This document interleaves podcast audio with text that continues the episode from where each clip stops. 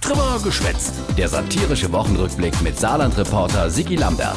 Die Woche Und ja, man muss auch der Wahrheit ins Auge sehen. Jo, also gut, müssen wir durch. Halbzeitbilanz der Großkoalition im Saarland. Was hat sie erreicht? Überhaupt nichts. De Flakus von der Linksopposition. Wie jetzt? Überhaupt nichts? Diese Regierung hat keine Prioritäten. Stimmt überhaupt nicht, sondern Tobias und Anke, die zwei GroKo-Chefs. Diese Landesregierung tut dem Land gut, denn sie tut Gutes für dieses Land. Und deswegen haben wir unsere Hausaufgaben gemacht. Ja, Holmann Nurmo, äh, de Saarlandpakt.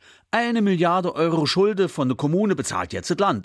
da hilft also ein Armer de noch Ärmere. Ich finde, das ist ähm, eine schöne, schöne Bilanz. Naja. Aber es gibt natürlich auch noch Luft nach oben. Jo, also bisschen was muss schon noch gemacht werden von der GroKo in der zweiten Halbzeit, also der nächsten zweieinhalb Jahre. Fairer Lohn, Verbesserungen im ÖPNV, Klimaschutz und Digitalisierung. Strukturwandel, Abbau der Altschulde, Bekämpfung der Armut, bessere Fernverkehrsanbindung. Also im Prinzip schon so die entscheidende Sache. Die kommen all also äh, dann äh, demnächst. Wir müssen da am Ball der Zeit bleiben, Ja, sonst speist uns der Zahn der Zeit. Ganz wichtig ist auch, dass man seine Antennen behält. immer auf Empfang. Ja, Politik ist nicht einfach.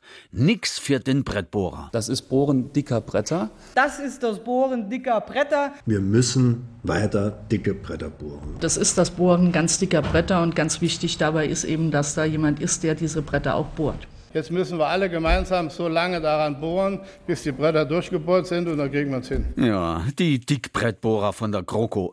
Ich glaub, wenn die all nicht so viel bohren müsste, hätte die die letzten zwei Jahre viel mehr auf die Reihe gekriegt. Sehe ich auch so. Ehrlich gesagt, ich kriege immer ein bisschen Blutdruck bei dem Thema. Kann ich verstehen, es ist immerhin. Fünf vor zwölf, aber nicht zu spät, um auch noch das Ruder rumzureißen. Jo, weil das Saarland schrumpft, immer weniger Inwohner, immer weniger Geld vom Bund.